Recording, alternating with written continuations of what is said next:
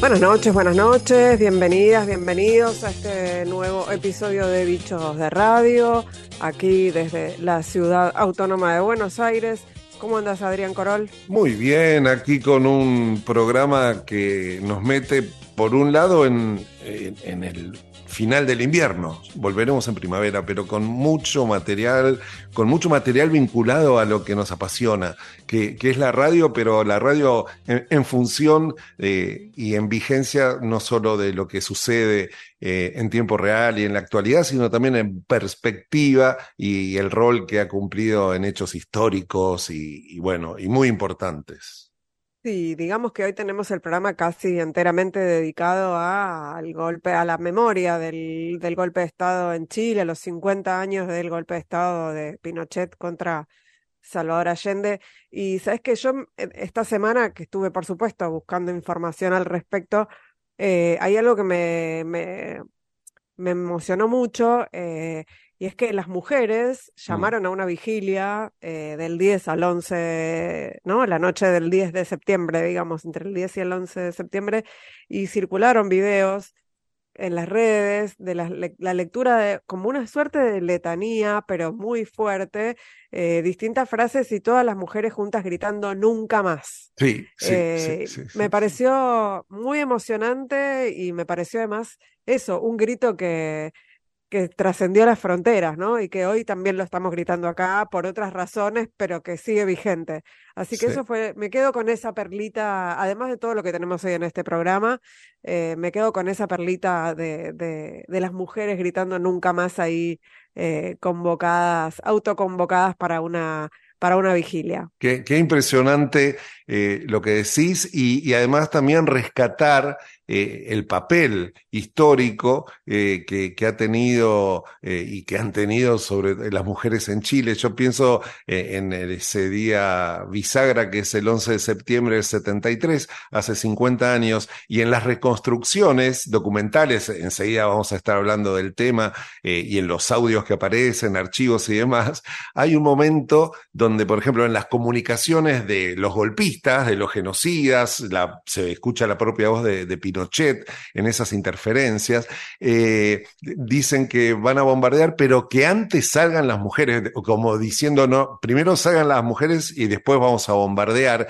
y se arma todo eh, un, una especie de contradicción en esa comunicación entre quienes decían bombardeemos igual o que salgan las mujeres, y en definitiva, las mujeres que estaban dentro de la moneda eh, no se querían ir, querían seguir combatiendo, querían seguir defendiendo la, la democracia. O sea, desde aquel momento hasta hoy, cuántas cosas han pasado. Entonces, es como que con lo que estás contando, de alguna manera, eh, también hay una reivindicación histórica eh, muy fuerte eh, desde, desde el hoy a, a todas las mujeres. Bueno, vamos a entrar de una en la primera entrevista, la, la entrevista de hoy, que Mm. tiene que ver con todo esto que estamos hablando, por supuesto, con la reconstrucción de esos 50, de, de esos 50 años, pero y tres más, ¿no? Porque este podcast del que vamos a hablar con su, con uno de sus autores, con Quique Ortega, eh, reconstruye justamente los últimos 53 años. Se va antes del golpe. Reconstruye también la memoria del gobierno de, del breve gobierno de Salvador Allende. Eh, y se llama El Podcast del Golpe, Memoria de Medio Siglo. Son 12 capítulos que recomiendo y voy a volver a recomendar ahora cuando hablemos con su, uno de sus autores, Quique Ortega. Voces y protagonistas de la historia. Adrián Corol e Ingrid Beck son bichos de radio. Como les anunciamos hace instantes nada más, estamos en comunicación con Quique Ortega, con Quique es periodista, es magíster en comunicación social de la Universidad de Chile, entre muchas otras cosas, y está aquí en Bichos de Radio eh, para que podamos conversar sobre el podcast del golpe, Memoria de Medio Siglo, una serie sonora documental que produjo la Facultad de Comunicación e Imagen de la Universidad de Chile en asociación con Radio JGM y Radio Universidad de Chile. Y fuera de aire, yo le, le decía aquí que eh, difícil eh, resumir en 12 capítulos de menos de media hora eh, 53 años de historia de Chile. ¿Cómo fue ese proceso, Quique? Bienvenido a Bichos de Radio. Hola, ¿qué tal Ingrid? ¿Cómo estás? Hola Adrián, un gusto estar aquí nuevamente eh, y poder dialogar de lo que nos gusta, ¿no? Que es la, radio, esta producción de, sonidos, esta conjugación de, lenguaje radial. En este caso, tal como tú decías, para producir un, documental sonoro, una serie sonora. Bueno, como, como tú me preguntabas, esto surgió del año pasado. El año pasado, eh, entre cuatro académicos de la Universidad de Chile, surgió la idea de decir, bueno, ¿qué vamos a hacer para entrar en la disputa que ya, venía, ya veníamos viendo que se venía con el, con el triunfo del rechazo del 4 de septiembre pasado, el plebiscito del proceso constituyente, que ya dejó la discursividad fascista y de derecha bastante alta, bastante como quedaron bien exacerbados los ánimos, entonces sabíamos que teníamos que hacer alguna producción sonora, podcast le pusimos en el fondo, pero todos sabemos que es radio en el fondo, que pudiese que pudiese entrar en la disputa con una mirada que sabíamos que iba a estar debilitada, que era la mirada crítica, que era la, la mirada que recogiese eh, otra historiografía. Ya no había pasado para los 30 años, a los 40 años del golpe, que todos los canales de televisión, todos hacen especiales, recuperan los documentales. Entonces hay una sobrecarga de discursividad de la memoria muy fuerte y queríamos ser parte de esa producción eh, con una mirada distinta. Entonces surgió, empezamos, dijimos, bueno, hagamos solamente la dictadura, tomemos solo una, una dimensión, los derechos humanos, tomemos las víctimas, pero queríamos poner en, en relieve también, o sea, poner en, lo que pasa es que las generaciones de hoy día no están mirando con, la, y tienen con justa razón, porque no conocen el golpe, porque no conocen cómo llegábamos a las generaciones de ahora, que consumen el podcast de Spotify, el podcast de las plataformas, etcétera. Hagamos algo serializado que recupere no solo el ayer, sino que dialogue con el hoy también, que tenga voces del hoy, para ver también que el golpe todavía golpea. Le dábamos mucho, muchas vueltas al nombre, los golpes del golpe, y mm. sabíamos que todo el mundo iba a hacer cosas del, del, golpe. El golpe todavía no golpea, el golpe está, está presente aquí, porque en el fondo la herencia y la dictadura sigue completamente viva. Entonces era la necesidad de hacer un de producir un, un material sonoro que también tuviese estas nuevas estéticas sonoras, qué sé yo, del documental, de esto esto, otro, pero que también contemplase la reflexión desde el hoy. Y así nos fuimos repartiendo, somos cuatro colegas, contamos con todo el equipo técnico de la radio JGM también, por supuesto, y empezamos a producir, nos repartimos las, décadas, empezamos a guionizar, cada cual dirigió y guionizó una década en, en común, o sea, eh, nos fuimos repartiendo el trabajo y de repente nos dimos cuenta que el volumen de trabajo era bastante, nos dimos cuenta que era, era muy difícil también hacer esta síntesis, oye, no, esto no me va a alcanzar en 30, en 30 minutos, yo voy en tanto. Y bueno, finalmente nos pilló la fecha, empezamos a grabar, empezamos a, juntar todo con, te mando mis archivos, te mando lo mío, oye, aquí están los logs de una cosa, acá está en esta carpeta, tú sabes todo lo que involucra la gestión de archivos sonoros, que es, un, mm. que es un quilombo grande en el fondo porque hay que estar ordenado, qué sé yo, pero finalmente salió y fíjate que ha tenido muy buena aceptación, hemos tenido miles de escuchas y hemos entrado, como te decía al principio, en esta disputa porque también hay varios podcasts del golpe,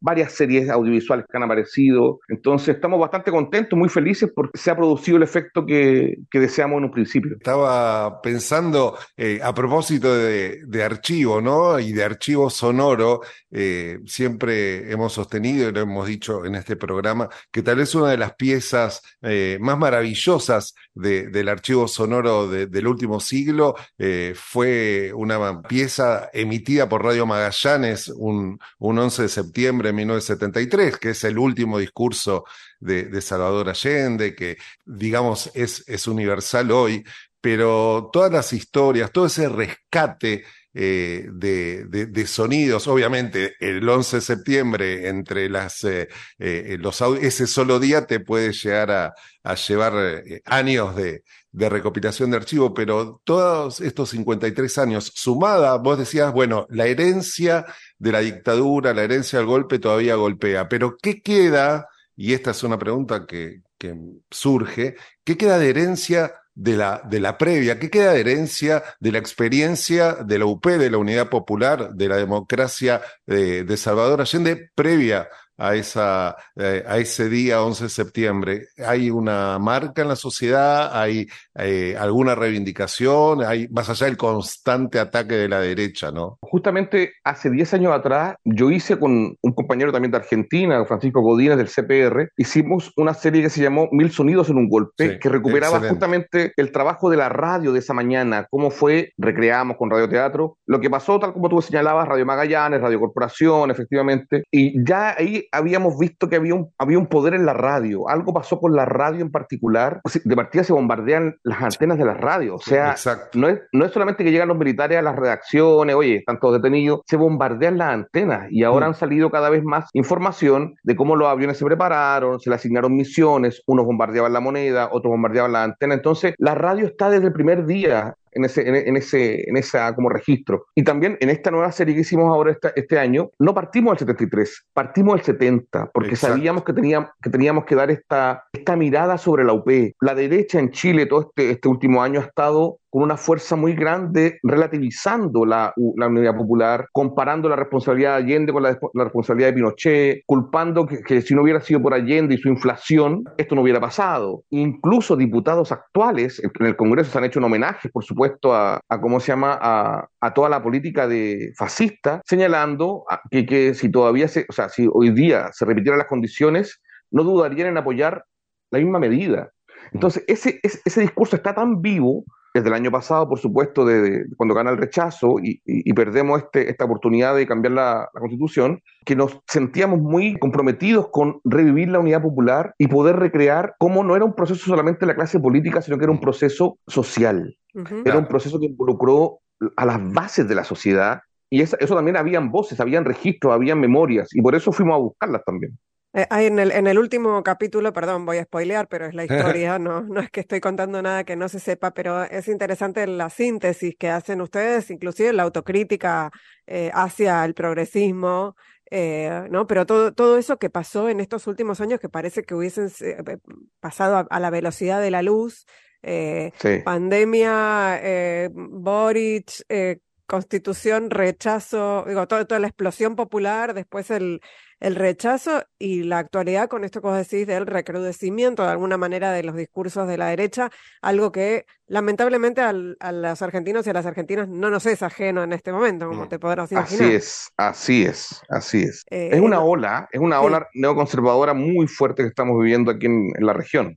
¿Cómo, cómo, cómo pensaron en la síntesis para ese capítulo? Me quedé, me quedé pensando en eso. Cuando te hablaba al principio, mm, pienso que eh, sobre la historia eh, hay otra, digamos, uno puede pensar en otra manera de escribir, pero sobre el presente hay que, mm, se me ocurre a mí, o a mí me representa un desafío, mm, me resulta más desafiante, ¿no? Eh, sintetizar el presente. Bueno, el presente está, como tú decías, el presente en Chile ha estado bastante bastante movido, de verdad que las discursividades políticas han estado muy exacerbadas. Eh, la derrota del, pasado 4 de septiembre significa una desazón bastante grande, un desconsuelo muy grande para la, para la izquierda y los sectores progresistas, hay muchas narrativas que quedaron completamente derrotadas eh, y la derecha ha sabido hacer de ese triunfo un lugar de victoria constante. Entonces llegamos a los 50 años con una derrota en, la espalda y teníamos, naturalmente iba a salir cuando hiciéramos el último capítulo, este necesario balance, ¿no? Este necesario como de, a ver, hagamos raya para la suma y veamos qué ha pasado. Eh, y como te decía, estábamos siempre con la mirada eh, entre los, que guionizamos todo, de decir el golpe sigue tan vivo como hace 50 años y hay muchas cosas que no han cambiado, hay muchas verdades que no se han sabido.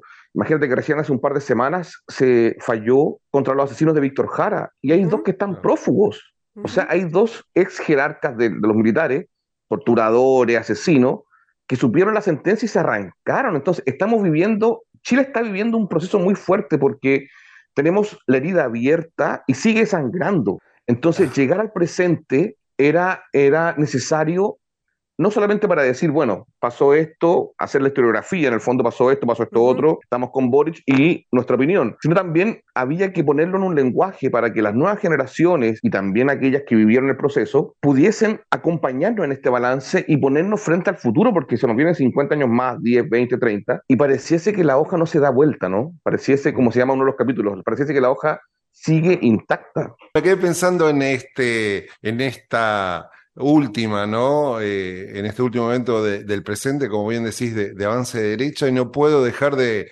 relacionarlo con el no del 88, eh, cuánto eh, de movilización y demás hubo en aquel momento con, un Pinochet vivo y en el poder, y, cómo vos describís ahora esta ola a este no de, de distinto signo totalmente, eh, y cómo es aprovechado ahora y, qué significó históricamente el otro no, ¿no? Que en definitiva era un no a, la dictadura. Y este no, eh, ¿a qué le está diciendo no? Sí, eh, hay momentos muy, muy importantes, hay, hay, momentos clave, por ejemplo, bueno, el plebiscito es un momento muy clave, por supuesto, y nuestro rol y nuestro debate interno era cómo lo volvemos a contar, algo que ya ha sido contado 30.000 veces por los canales de televisión, mm. que ya ha sido como medianamente higienizado, ¿ah? la memoria se va higienizando, y en eso hay que decirlo, el gobierno ha sido bastante cómplice de esta higienización de la memoria, de este como ablandar el relato,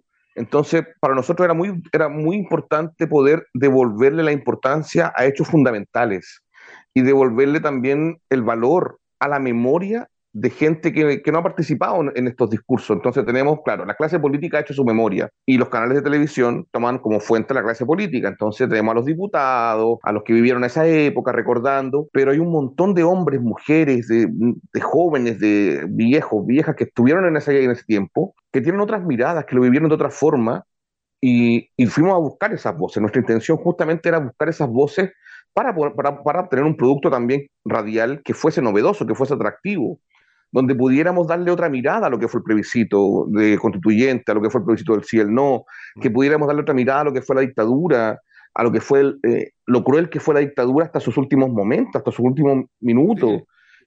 Y los degollados, ¿no? el caso de los degollados. el caso de los degollados, y cómo también esa dictadura no se acaba en ese sino del 88, como tú señalabas, sino que se perpetúa en políticas públicas, se perpetúa en, formas de educación. Si los chicos que están en la universidad hoy día se están endeudando para sacar una carrera universitaria, es por la dictadura. Si tú vas a un hospital público y la atención es A o B, es por la dictadura. Si, las AFP, las, administradoras de fondos de pensiones, eh, dicen que no tienen plata y demuestran utilidades por millones de dólares todos los años, es gracias a la dictadura. Entonces, para entender el Chile de hoy, tenemos que mirar no solo la dictadura, sino también con ojo crítico esta transición democrática que no termina de, no termina de, de ocurrir. Estamos siempre en ese, en ese limbo, ¿no? Eh, Quique, bueno, me, resuena todo lo que decís, además, porque como son como discusiones eh, circulares, prácticamente que de hecho en la Argentina pensábamos que había muchas de esas conversaciones que ya estaban cerradas y se volvieron a abrir. Así que ahí estamos, en esa, en esa pelea, ¿no? De, de, narrativas y contranarrativas. Pero me, me queda preguntarte cómo, cómo fue, y esto para los bichos de radio, bien de radio. ¿Cómo fue el trabajo de búsqueda de archivos sonoros? Además de las voces que fueron a buscar, de personas que hoy están vivas, digamos, eh, y que pueden dar su testimonio, ¿cómo fue la búsqueda de archivos? fue fácil? ¿Fue complicado? Fue complicada, eh, primero porque tratábamos de buscar justamente eso, los archivos, que los relatos que no hubieran sido tan, tan usados por otros productos el discurso de Allende, por supuesto, sabíamos que tenía que estar, pero aún así había muchos otros testimonios, grabaciones que no han sido tal vez tan icónicas y fuimos a buscarlas. Hoy día igual la Internet pone a disposición un montón de cosas también, pero eso también genera un ejercicio muy fuerte de selección. Encontré un audio de, no sé, por ejemplo, te decía un compañero o, las compañeras que estábamos trabajando, encontré un audio de la Unidad Popular de tal cosa, pero no encontré uno, encontré 20. Entonces, ¿cómo selecciono aquel que justamente acompaña el guion, el que evidencia mejor que había participación popular, que la sedición vino de, de, años antes, que la participación de Estados Unidos estuvo planeada desde el principio, o por ejemplo, eh, ¿qué intención le damos a los 80? Hubo protestas populares, pero ¿cómo mostramos, por ejemplo, la, aparición de la resistencia armada? que fue un factor fundamental. El frente, eh, ¿no? El frente patriótico. Manuel, Manuel Rodríguez. Y ahí también hay que reconocer el trabajo de los colegas, que es Dino Pancani, Carolina Trejo, Ana María Castillo, que ellos como periodistas también tenían archivos sonoros. Mm. Eh, tenían ellos archivos porque han trabajado en diferentes medios y eh, fueron cultivando también y fueron guardando cosas. Eh, entonces tenían acceso a algunos medios exclusivos, a fuentes, a entrevistas. Oye, yo grabé eso, o yo trabajé, yo trabajaba en tal medio en esa época y yo tengo la entrevista. Entonces eso también nos sirvió, o yo conozco al colega que hizo esa entrevista y que nos puede decir tal cosa. Entonces eh, también se, se, sustentó mucho en la trayectoria de los compañeros y las compañeras que trabajamos en esto. Em, y como ustedes saben, bueno, después de seleccionar el archivo, hay que limpiar los audios, hay que preparar el audio, hay que tal vez estandarizarlo para que no suene tan mal con el otro. Y eso fue una labor grande de, sonido, ¿no? De, de, ese, uno, a uno que le gusta el sonido puede pasar horas editando pero ya en nuestras casas no nos querían ver, estábamos editando horas, día y noche, día y noche. Ah, ah, ¿Usted sabe lo que significa eso? Sí, sí, sí, por suerte existen los auriculares, pero bueno, eh, eh, me quedo pensando, hablando de, auriculares y, y, de radio, eh, hay buena parte de esta historia que se ha narrado eh, desde otros puntos del planeta. Eh, puntualmente me estoy refiriendo a la entonces Unión Soviética, al papel que jugaron especialmente Radio Moscú, Escucha Chile, archivos que en parte son conocidos pero que no están completos, más allá que también es una historia que se ha contado, que se ha publicado, mm, pero es muy interesante para quienes durante años hemos escuchado onda corta, especialmente en épocas de, dictadura. Eh, la penetración que logró Escucha Chile por ahí es, eh, bueno, con todo el respaldo de la entonces Unión Soviética, pero con la calidad de sus programas, la constancia, el desafío, tenían información de primera mano muy bien organizada. Y digo, eh, ¿hay alguna mirada sobre ese rol de, del Escucha Chile en estos 50 años? Bueno, hay un.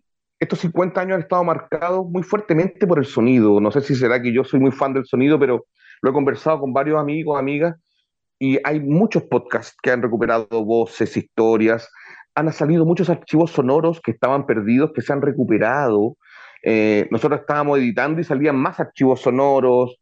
Eh, la esposa de un periodista viejo acaba de soltar un audio que guardó estuvimos durante todo este año en, esa, en ese frenesí de conseguir los archivos, ver cómo salían por diferentes partes. Oye, hay un periodista que narró todo, aun cuando la, la, torre estaba derrumbada, igual él, él, grabó y la esposa se llevó la grabación a Cuba. Bueno, y también, por supuesto, Escucha Chile, que es para nosotros una fuente icónica también, que aparece también en el, en el podcast, por supuesto, y es parte de, de, esa memoria sonora, ¿no? De esa memoria sonora. La, la, voz de Katia. Imagínate, el discurso de Allende. Escucha Chile, las grabaciones que se hacían clandestinas entre radios populares también al fines de los 80.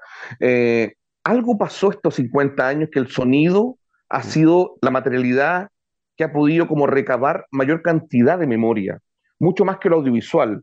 También, obviamente hay que decirlo, hay una moda del podcast, hay una moda de, Spotify, hay una moda de las plataformas, que, yo, que, han llegado a Chile también en toda nuestra región siguiendo la, el consumo de, de este nuevo formato pero yo estoy muy impresionado cómo el sonido ha sido la materialidad que se ha tomado eh, estos 50 años. Se hicieron proyecciones de audio afuera de la moneda, la gente se juntó a leer mm. cosas afuera de la moneda, afuera las mujeres marcharon. Entonces, no es solamente la performance, lo audiovisual, como ha sido otros, otras conmemoraciones, sino que el sonido en sí ha estado muy presente estos 50 años y nosotros justamente nos fuimos nutriendo de, ese, de, ese, de esa como avalancha sonora que iba llegando. Eh, audios de Pinochet, conversaciones secretas entre Pinochet y no sé quién más, eh, audios secretos de, de, Patricio Elwin, todo fue saliendo, entonces como que se nos fue dando solo la, la, recopilación del material. Y que antes de despedirnos, eh, vamos a contarle a nuestra audiencia dónde pueden escuchar el podcast del golpe Memoria de Medio Siglo, estos 12 capítulos imperdibles para recorrer las últimas cinco décadas de la historia chilena. ¿Están en Spotify, por supuesto? Están en Spotify, en el canal de podcast de la Universidad de Chile están también en Spreaker, la plataforma Spreaker, mm. que permite descargarlos, por supuesto, y difundirlos libremente. Y también están disponibles en la página web de radiojgm.cl. Recomiendo muy enfáticamente que escuchen los capítulos. Yo todavía no terminé la serie, pero mm, escuché los primeros y me fui al último, así de de ansiosa que soy para ver cómo, se, cómo terminaba la historia. Eh, un, un, placer eh, tenerte aquí en Bichos de Radio, un placer escuchar el, el podcast y bueno, nos vamos escuchando el tráiler, si les parece, así les damos una, así, un, un anzuelito a probadita. para, para que, una probadita para que después sigan escuchando. Muchas gracias Ingrid, muchas gracias Adrián, de verdad que se valora mucho este, este esta comunicación trans, transandina y poder convertir desde Bichos de Radio también este trabajo que hemos hecho con mucho cariño también para poder democratizar también esta, estas visiones más críticas de lo que ha pasado estos 53 años en Chile. Muchísimas gracias. Un abrazo, Quique. Abrazo, abrazo.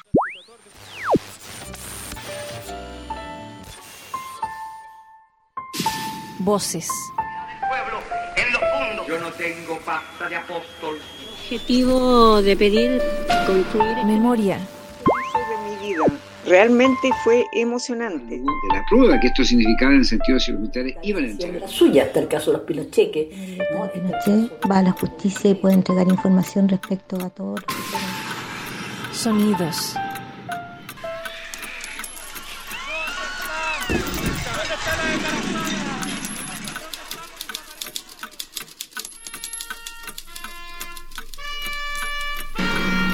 Noticias.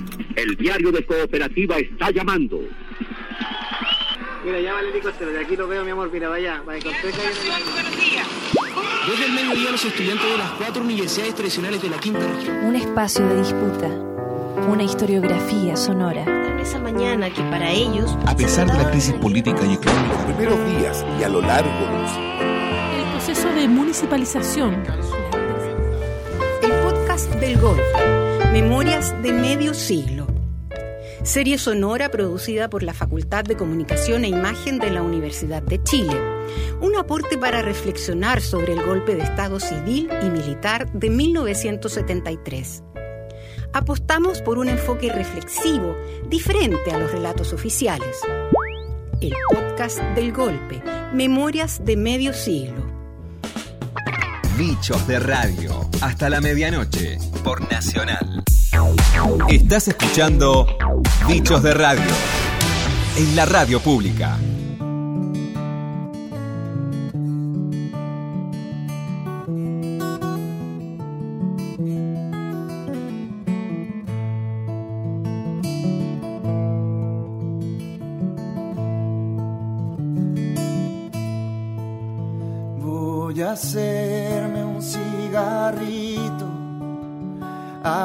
¿Acaso tengo tabaco? Si no tengo de dónde saco, lo más cierto es que no pito. Ay, ay, ay, me querís. Ay, ay, ay, me querís. Ay, ay.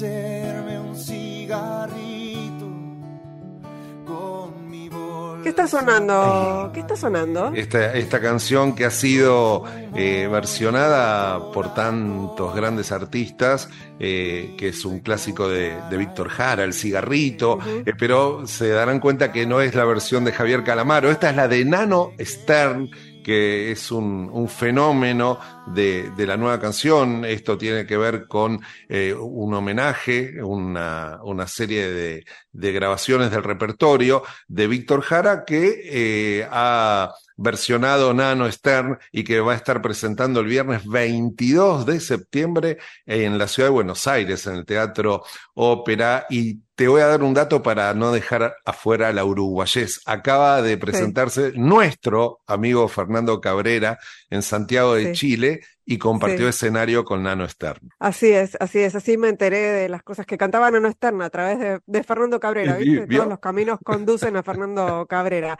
Eh, Nano Stern está cantando a Víctor Jara eh, y él dijo en relación con eso, eh, a 50 años de su asesinato, sus canciones nos hablan con fuerza y claridad desde un Chile que se fue, pero a la vez nos permiten vislumbrar el alma de esta tierra que habitamos. Víctor Jara fue un creador de una sensibilidad extraordinaria y su poesía nunca deja de conmovernos. Eh, grabó un disco interpretando a Víctor Jara y es un tipo relativamente joven porque. Nació en el año 85. Es verdad. Así que es más joven que nosotros. Es más joven que nosotros, es un, un testimonio de, de, es la voz de los 80, es verdad. Seguimos escuchando a, a Nano Stern eh, haciendo esta maravilla de Víctor Jara. Cuando amanezco con frío, prendo un cigarro de avara y me caliento la cigarro encendido. Ay, ay, ay, me querí. Ay, ay, ay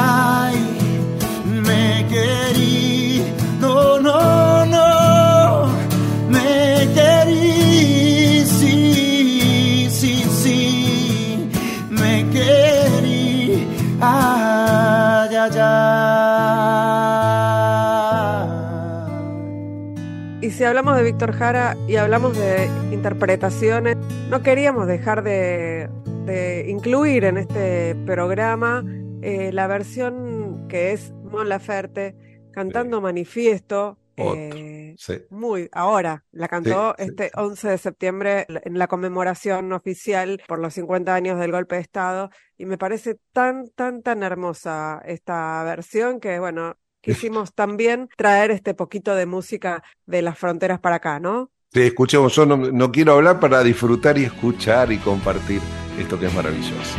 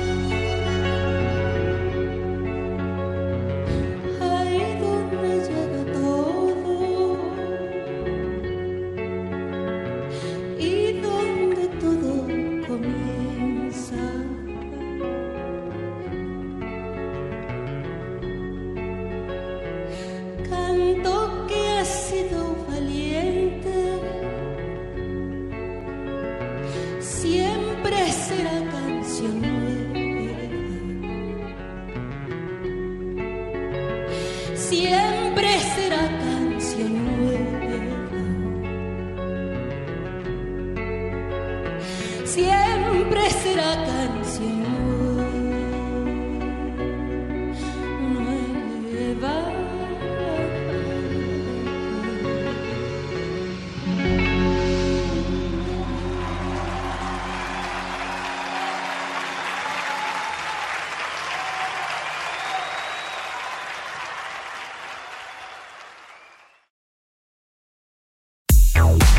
Estás escuchando Bichos de Radio en la radio pública.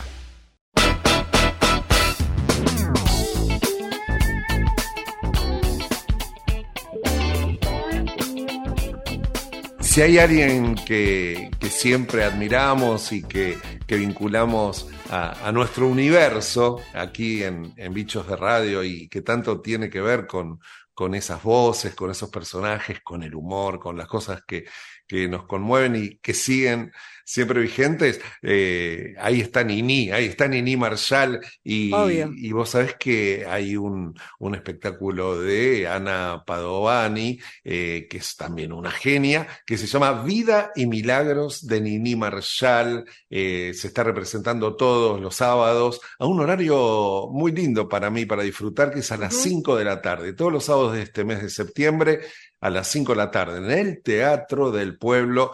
Eh, no se pierdan Vida y Milagros de, Nini Marshall porque eh, está contada esta historia y estos personajes eh, tan recordados, ¿no? Cándida, Catita, eh, bueno, lo, los personajes. De sí, los personajes de Nini, los personajes de Nini Todos. en el hermosísimo Teatro del Pueblo, Además. un teatro con una historia eh, grosa, grosa. Y bueno, Ana Padovani en realidad la conocemos por, por yo la conozco, por ejemplo, por sus espectáculos para, de, para chicos, para, sí, para, de narrar. para niños y niñas. Sí, porque de, hacía, contaba cuentos. Claro, claro, yo también entre muchas de las cosas que hizo en su vida, Ana Padovani Pero contaba cuentos eh, y cómo los contaba, ¿no? Pionera, Pero bueno, ahora pionera. está haciendo este, este espectáculo que bien vale la pena y que nos, y que nos trae a la radio porque eh, además de contar la vida de Nini, recrea la radio de los años 40, cuando oh. Nini estaba acompañada eh, por Juan Carlos Torri y tenían esos diálogos que, que creo yo hoy que siguen siendo Vale. muy graciosos. De- desopilantes es la palabra, desopilantes. Creo que son esas cosas que resistieron el paso de los años Exactamente, realmente. Exactamente. Así que, bueno, y tenemos algo preparado sobre Ana Padovani y Nini Marshall, No. algo que preparó la producción eh, para que disfrutemos de este cruce entre esta narradora maravillosa que es Ana Padovani y aquella genia que fue Nini Marshall. Voces y protagonistas de la historia. en un pueblito en la provincia de Buenos Aires y eh, ahí mis padres me dieron la mejor educación que se le podía dar a una niña porque me mandaron al colegio de monjas. Pero bueno, el colegio de monjas tenía para mí una, una cosa hermosísima y era que a fin de año se hacía una fiesta de fin de curso y me hacían actuar, me hacían representar, me hacían algún papel, porque se hacían obras de teatro, sí, se montaban obras con todas las niñas, porque éramos todas niñas. Y a mí me hacían dar, me daban unos papeles, por ejemplo, me acuerdo que me hacían hacer de, de cieguita, eh, que le iba a pedir a la Virgen por el padre que se estaba muriendo, y yo veía que las madres lloraban, y a mí me encantaba eso, pero a la vez me creaba un gran problema porque no podía entender cómo es que me podía gustar hacer llorar.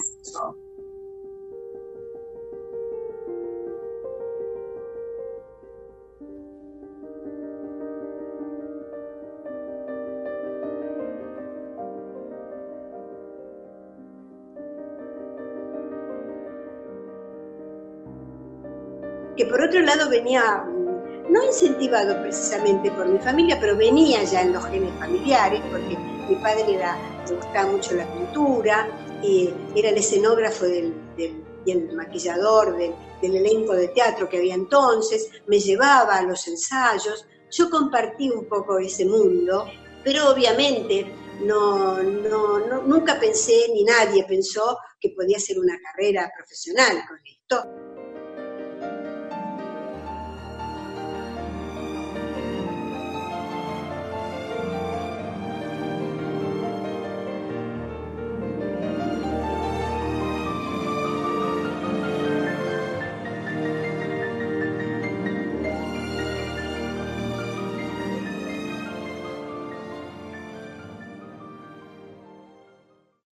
Por eso es que yo seguí, me recibí de maestra, trabajé como maestra, después me recibí de psicóloga, soy licenciada en psicología, y trabajaba como psicóloga, y mi vida estaba ordenada, digamos así. Tu- me casé, tuve mis hijos, pero tenía como una especie de insatisfacción, me daba cuenta, porque yo iba al teatro y salía llorando del teatro.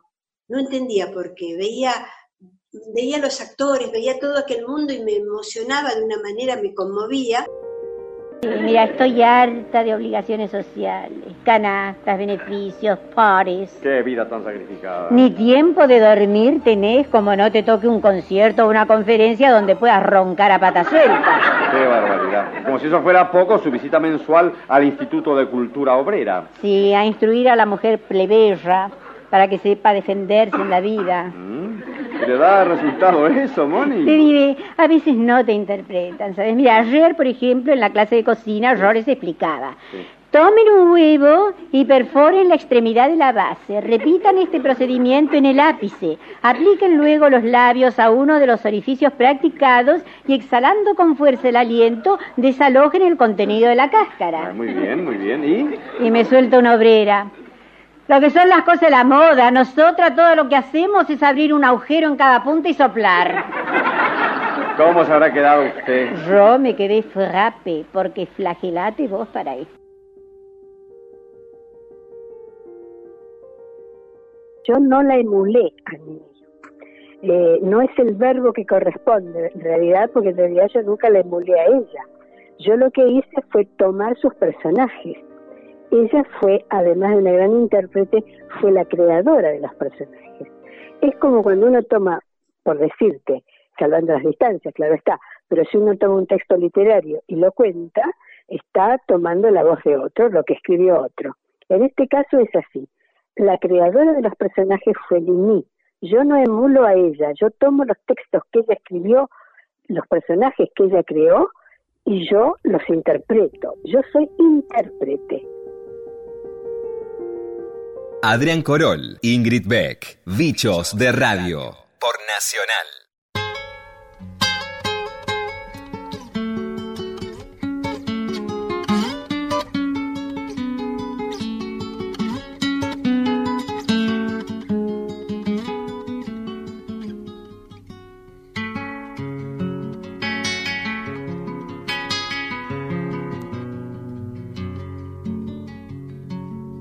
Su permiso voy a adentrar aunque no soy convidado. Pero en mi pago un asado no es de naides y es de todo. Yo voy a cantar a mi modo después que haya churrasqueado. Yo sé que muchos dirán que peco de atrevimiento si largo mi pensamiento para el rumbo que ya elegí. Pero siempre he sido así, galopeador contra el viento. La sangre tiene razones que hacen engordar las venas. Pena sobre pena y penas en que uno pega el grito. La arena es un puñadito, pero hay montañas de arena. No sé si mi canto es lindo o si saldrá medio triste. Fui zorzal ni existe plumaje más ordinario. Yo soy pájaro corsario que no conoce el alpiste.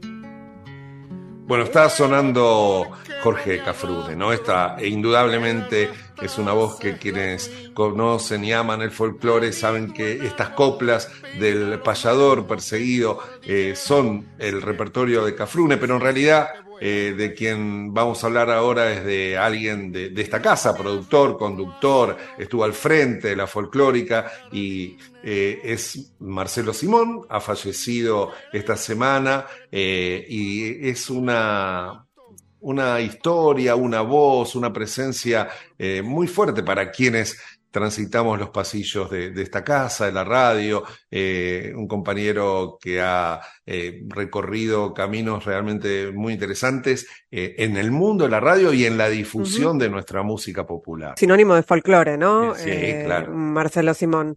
se fue con él mucha de la historia de la, de la música popular argentina. y acá tenemos nuestro pequeño homenaje a Marcelo Simón. Soy cordobés y es más, de Córdoba Capital, del barrio Ah. más viejo de Córdoba Capital. Viví en, en las sierras, pero soy nacido en Córdoba Capital. Donde está mi casa natal todavía, ¿no? Mi hermana vive en, eh, en, en otra zona. Y tuve que sacarme la tonada, porque era una tonada muy fuerte. Porque en aquella fuerte. época, si- para estudiar locución, Sí. tenías que quitarte la tonada. No, te tenías que quitar la tonada. Y es una estupidez, una muestra de incultura, ¿no? Aunque hay algunos países donde a veces eh, insisten con que tenés que hablar como en la metrópoli, ¿no? Tantas veces me mataron, tantas veces me morí. Sin embargo estoy aquí resucitando. Gracias estoy a la desgracia y a la mano con puñal porque me mató tan mal. Seguí cantando, cantando al sol. Muchos fuimos eh, prohibidos. A mí, en un comunicado, me levantaron la prohibición unos meses antes, dos meses o tres meses antes de que se fuera Viñone, que fue el último presidente, ¿no? Y entonces me llamaron, me llamó Marta Tedeschi para hacer un programa en Canal 9. Había pasado siete años sin poder entrar a un estudio. Este, y lo hicimos el programa. Me acuerdo que lo comenzamos con eh, un momento del inglés de por el cuarteto Supay, que era también un grupo prohibido. Y lo hablé a Víctor Heredia para que participara de ese programa que finalmente hicimos. Y él, esto no, no se publicó en ninguna parte, ¿no? me dijo terminantemente, mientras estén los, este, los golpistas, los militares en el poder, yo no voy a participar en nada este, de este gobierno. Claro, era todavía el gobierno de la dictadura. Una actitud fantástica, ¿no? De un, de un hombre que además perdió, además de su trabajo, perdió a su hermana en, el, en, esta, en esta locura desatada, infame. Tantas veces me borraron, tantas desaparecí. A mi propio entierro fui sola y llorando. Hice un nudo en el pañuelo, pero me olvidé después que no era la única vez.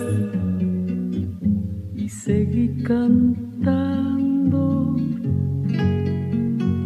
cantando al sol como la cigarra después de un año bajo la tierra, igual que sobreviviente que vuelve de la guerra.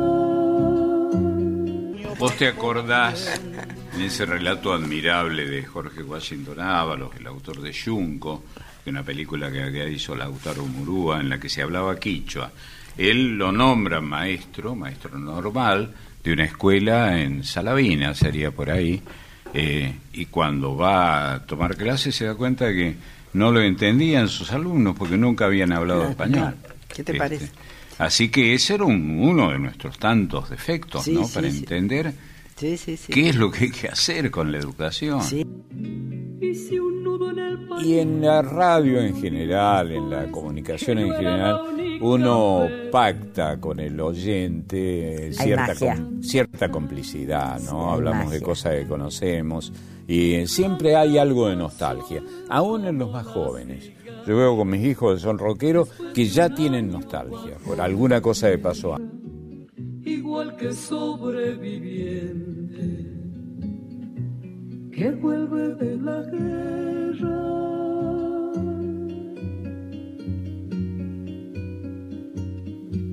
Tantas veces te mataron, tantas resucitarás, tantas noches pasarás desesperando. Y a la hora del naufragio y la de la oscuridad, alguien te rescatará para ir cantando,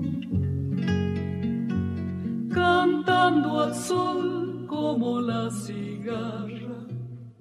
Lo primero que quiero hacer es agradecerte con mucha emoción, Mercedes, por tu generosidad. Fue una pequeña idea que cantaras el himno y te embarcaste en este proyecto que es enorme, enorme, ¿eh? con, con artistas, artistas que respetamos mucho, que te respetan mucho a vos, que son muy valiosos por sí mismos.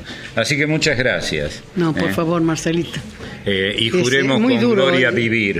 ¿eh? Es muy difícil cantar el himno nacional, una nueva versión, pero este más un día en la garganta no me ayuda realmente. Pero cantar el himno es como, claro, es una cosa muy gloriosa, ¿no? Para un, es una responsabilidad muy grande. Pero vos debes tener una fuerza enorme. Es que, que vos tomás las cosas como el cruce de los Andes, ¿no? Estamos- pero por, claro, esta misma versión del himno, veo cómo estás organizada, cómo se graba, con cuántas dificultades y se corrige y se vuelve y se vuelve a empezar. ¿Siempre haces así, Mercedes? Siempre es así. Tantas veces te mataron, tantas resucitarás, tantas noches pasarás desesperando. Hay un, un apelativo, un sobrenombre muy cruel que me pusieron a mí, muy cruel para los otros, porque decían eh, Walt Disney, este, el que hace hablar a los animales, pero eso es una crueldad. Esto le gusta a Héctor Larrea, esta, bueno, todos los que escribimos. Después de un año bajo la tierra, igual que sobre Comencé muy precozmente, a los 16 años de mi edad. Ya había hecho alguna cosa en la, en la tele, en los canales de Córdoba. No me acuerdo, pero creo que estaban el 10, el eh, 12, que es el, eh, el canal madre, el canal más importante, y el 7, no me acuerdo ahora, pero algo hice en Córdoba primero. Pero después vine a Buenos Aires con un contrato para escribir. Yo, además de, de hablar para la radio y para la tele, eh, comencé trabajando escribiendo, ¿no? Para los medios. tantas veces me borraron, tantas desaparecí. Y después, bueno, poniendo la trucha en distintos envíos y en distintos canales, en la televisión pública, en la televisión privada, hasta que llegó el golpe de 1976 y por siete años no podía ni pasar por la puerta de, de los canales. Ingrid Beck y Adrián Corol son bichos de radio. Por Nacional.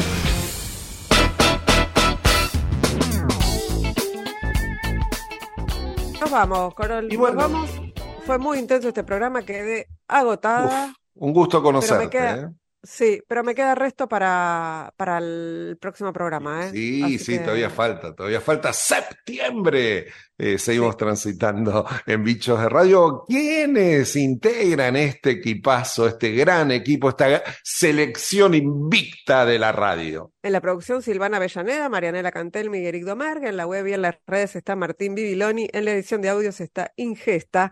Y vos y yo que nos retiramos hasta el próximo viernes a las 23, acá haciendo este programón que tanto nos gusta. Eh, y yo lo llamo programón, pero vos decís que es apenas Un programa de radio. per finire un lavoro, perché al raffreddore c'è qualcosa di molto facile che io posso fare, accendere la radio e mettermi a ascoltare.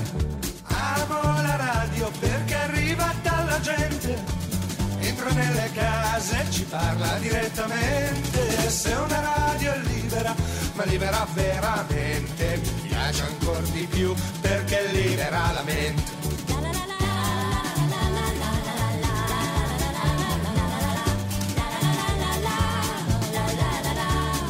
la radio si può scrivere, leggere o cucinare, non c'è da stare immobili, seduti lì a guardare. Forse proprio quello che me la fa preferire è che con la radio non si smette di pensare.